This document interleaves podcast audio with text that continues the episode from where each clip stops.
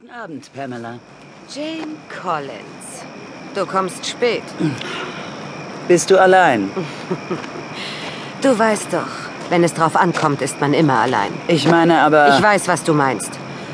Ja, von dieser Sache wissen nur du und ich.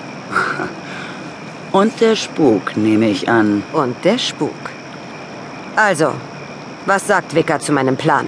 Sie hält ihn für wahnwitzig. das Risiko ist zu hoch.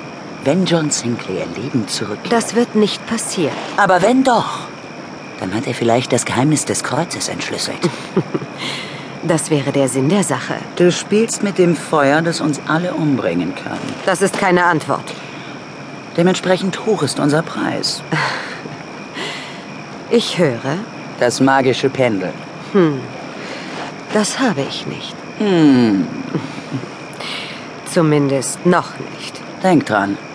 Ohne uns wirst du die sieben Tafeln nie finden. Abgemacht. Ihr bekommt das Pendel und ich bekomme die Tafeln.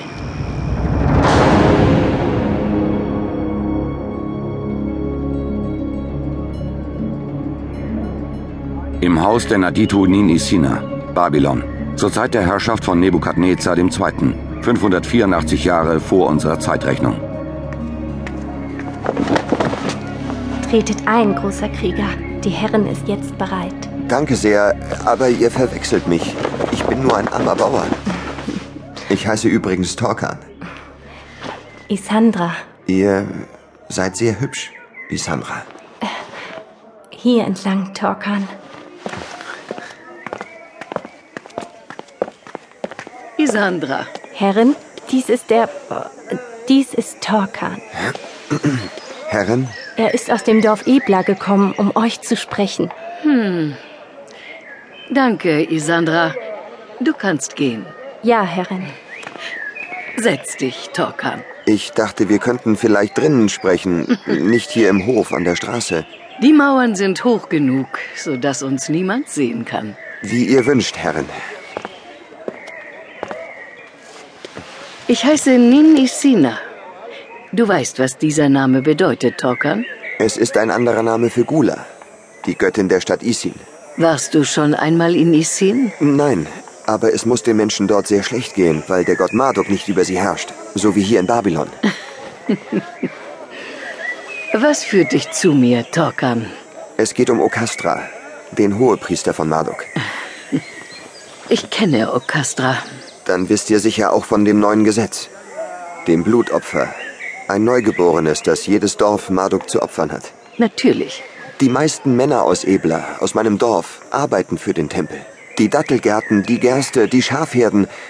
Der größte Teil der Erträge geht an den Tempel. So ist es mit Okastra vereinbart.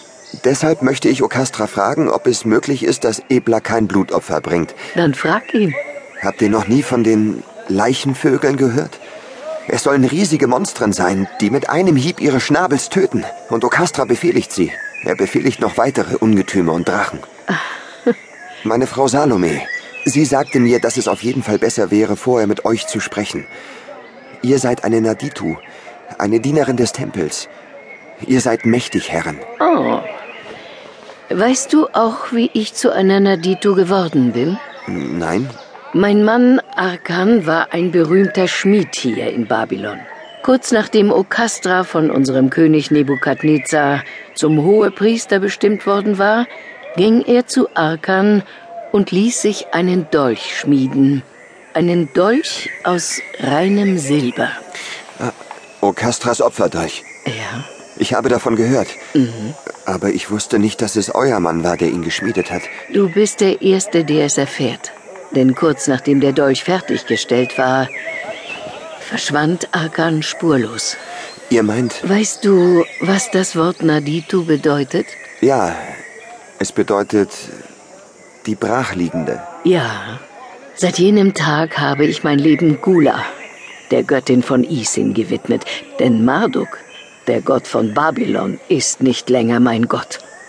Er ist nur noch ein Götze. Ich verstehe euren Zorn, a- aber Salome sagte mir, dass ihr mir helfen könnt. Die kleine Salome. Als ich sie zuletzt sah, war sie noch ein Kind. Mit Okastra ist die Finsternis.